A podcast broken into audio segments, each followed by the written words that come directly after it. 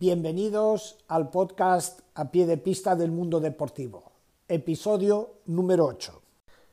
Hoy toca hablar del Gran Premio de Alemania celebrado ayer en Sachsenring. Y obviamente a estas alturas todos sabéis que el gran protagonista fue Marc Márquez.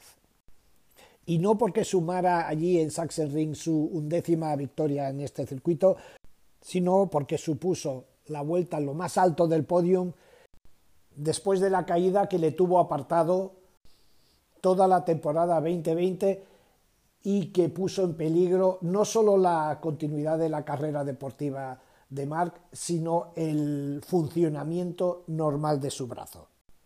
En Alemania Marc protagonizó uno de esos episodios épicos reservados a solo unos pocos. Analicemos un momento las claves de esta hazaña, de esta fantástica victoria. Lo primero que he de decir que a mí personalmente no me sorprendió eh, lo que sucedió en Sachsenring, era algo que más o menos era previsible.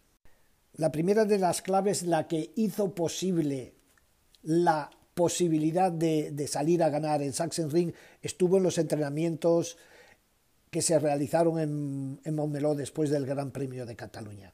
Allí Marc Márquez rodó casi 100 vueltas, dio casi 100 vueltas a Montmeló, en las que por un lado el equipo pudo recoger un montón de datos, un montón de información, y por el otro Marc tuvo ocasión de probar, como él mismo explicó después de la carrera de Alemania, los nuevos neumáticos Michelin.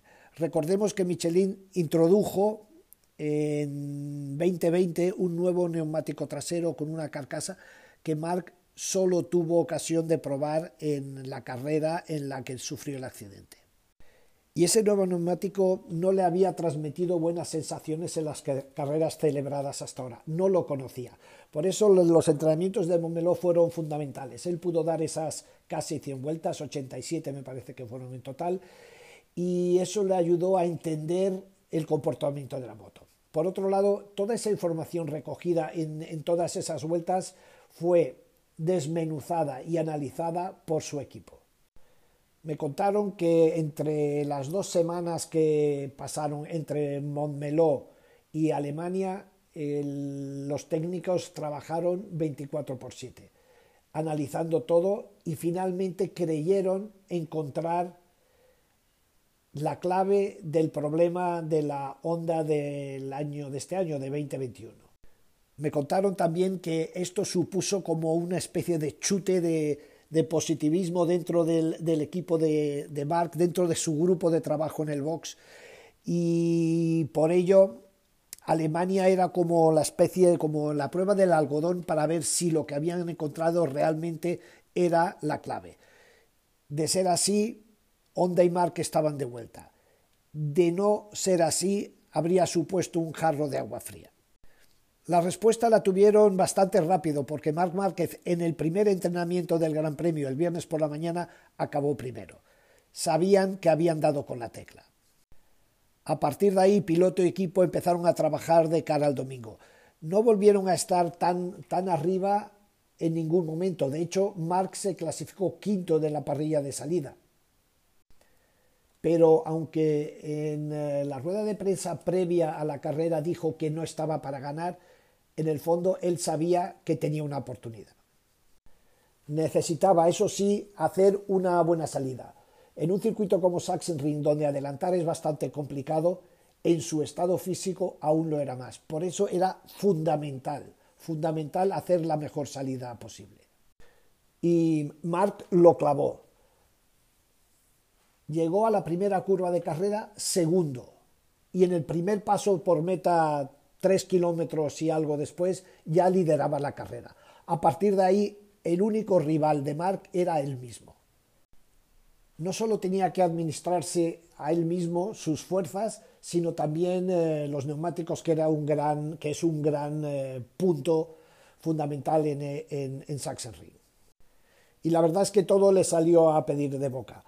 Marco rodaba delante a un ritmo mucho más lento del que podría rodar, claramente, pero en la vuelta octava de repente surgieron gotas, empezó a llover y aparecieron gotas en la cúpula de su moto. Y como explicaría Mark después de la carrera, ahí él vio su gran oportunidad.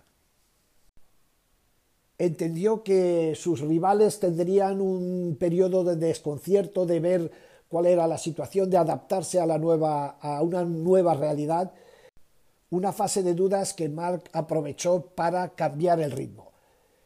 Él eh, explicó después de la carrera que se dijo a sí mismo, tengo tres vueltas para tirar a muerte. Y es lo que hizo.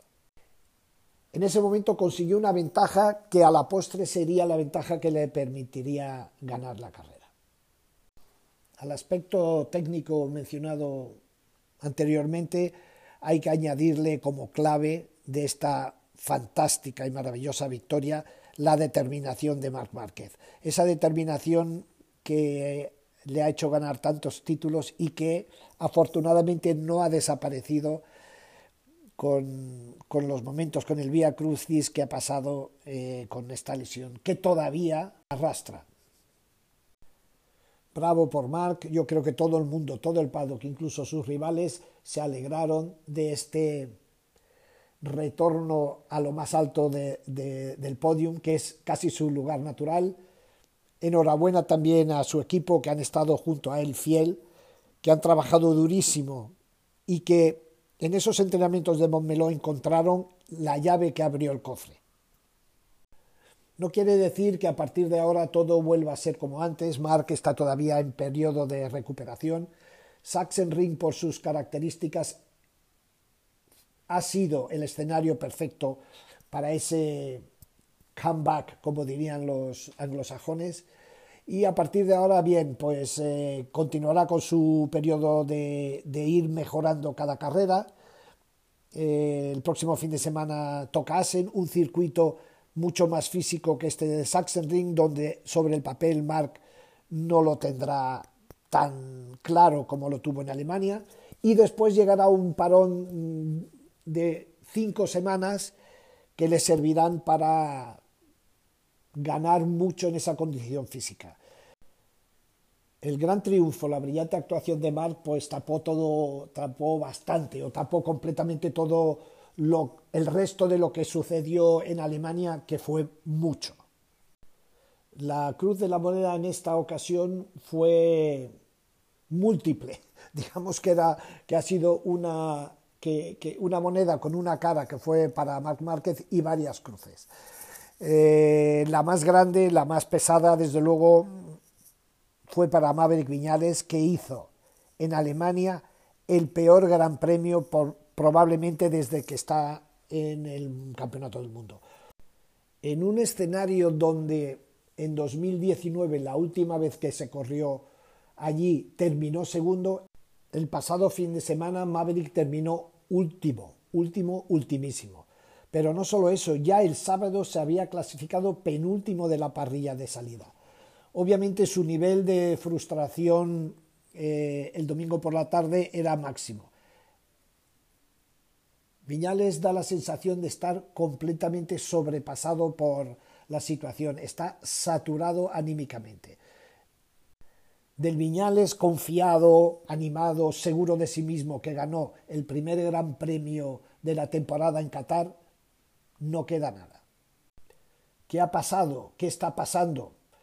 Buena pregunta. Es una situación muy complicada en la que se mezcla la falta de confianza en uno mismo con la sensación de no estar arropado, con...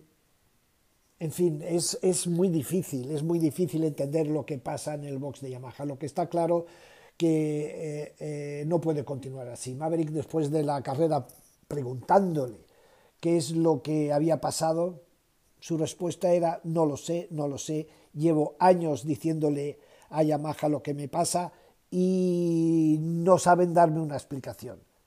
Y en un cierto punto dice, me siento como si me estuviesen tomando el pelo. Claramente es una situación insostenible tal y como está. Los responsables del equipo tienen que tomar cartas en el asunto.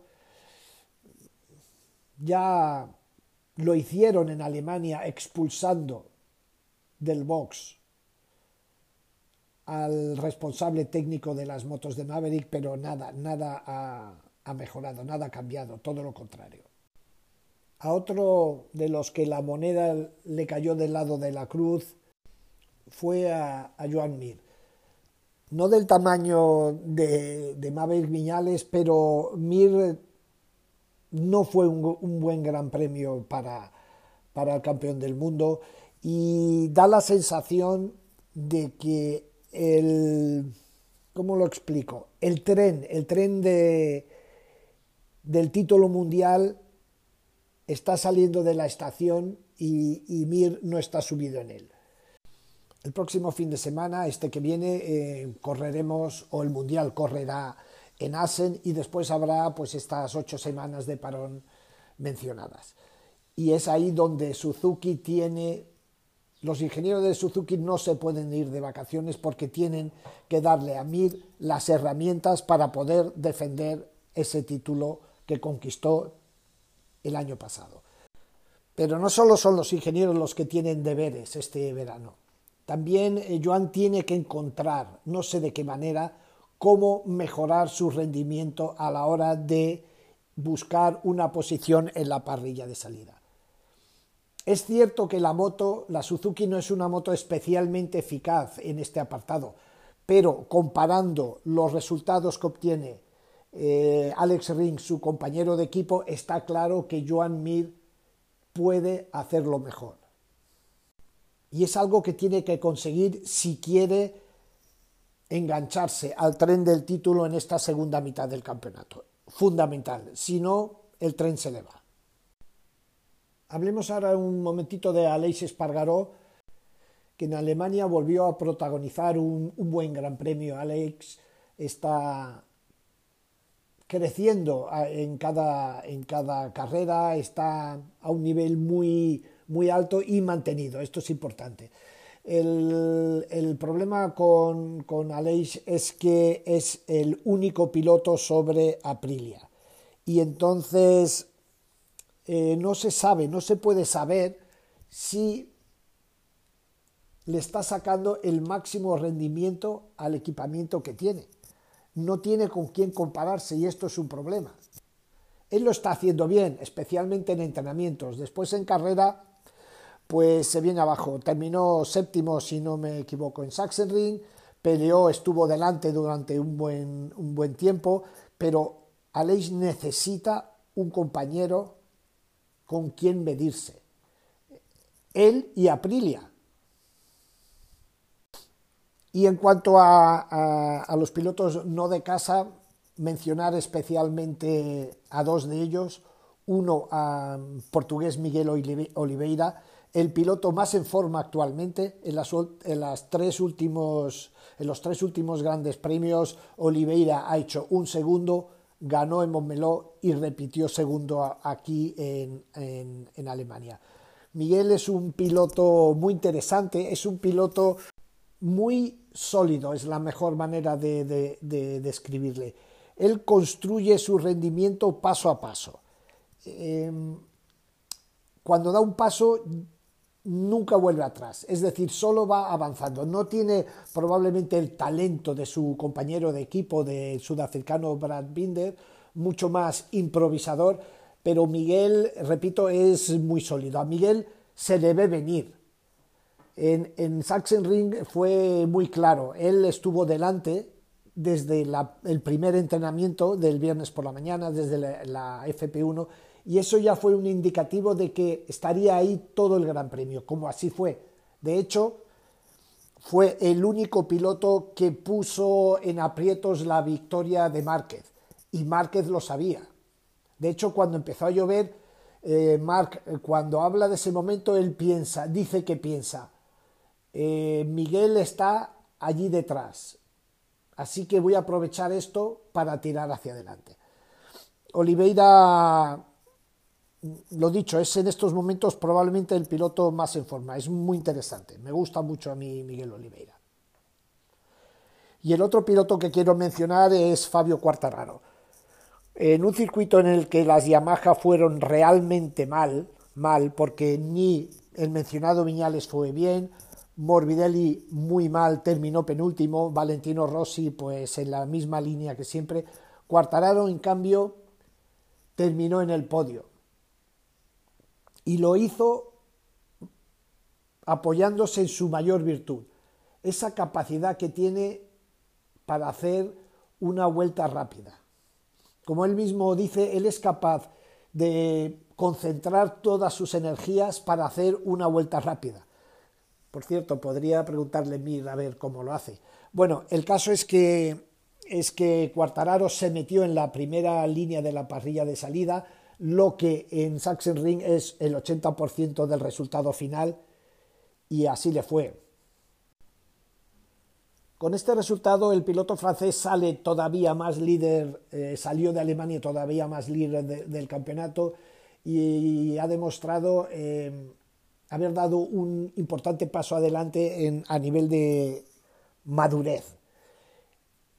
En, eh, en Alemania hubo un momento que estuvo rodando sexto y como él, él mismo explicaba también después de la carrera, dice, sí, el año pasado, en esa misma posición, viendo cómo se escapaba Mark, seguro que me habría lanzado a por él y habría acabado en el suelo.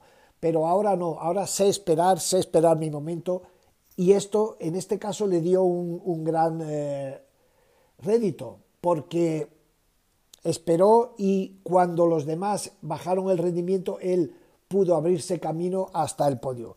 Eh, muy importante, Cuartararo es claramente el aspirante al título, porque Mark está fuera, Oliveira después de un inicio de temporada malísimo está fuera y Fabio se está mostrando muy, muy sólido, que es la palabra que he repetido más veces en, este podcast. Por último, en, en Asen, en Asen el próximo fin de semana, un apunte, se llega a un circuito que ha sido completamente reasfaltado y esto eh, hará no se, no se sabe qué efecto tendrá. Si eh, las motos podrán usar la puesta a punto que llevaban utilizando hasta ahora, si los técnicos se van, se van a tener que inventar una nueva puesta a punto. Y una situación así es eh, siempre una ventaja para los pilotos con más talento. Los pilotos con más talento son los que inmediatamente se adaptarán a la nueva pista, mientras que los otros, el otro tipo de pilotos que llega a base de trabajo, pues le irá recuperándoles em, el terreno a lo largo de los entrenamientos. Será muy interesante ver qué, qué sucede allí. Favoritos, históricamente es un circuito que debe irle bien a Yamaha y a ver si ayuda a que Mabel Griñales salga de esa situación desesperante en la que se encuentra. Pues es todo por hoy. Hoy me he ido un poco largo, pero creo que había muchas cosas interesantes que contar. Un saludo a todos. Manuel Pecino para Mundo Deportivo.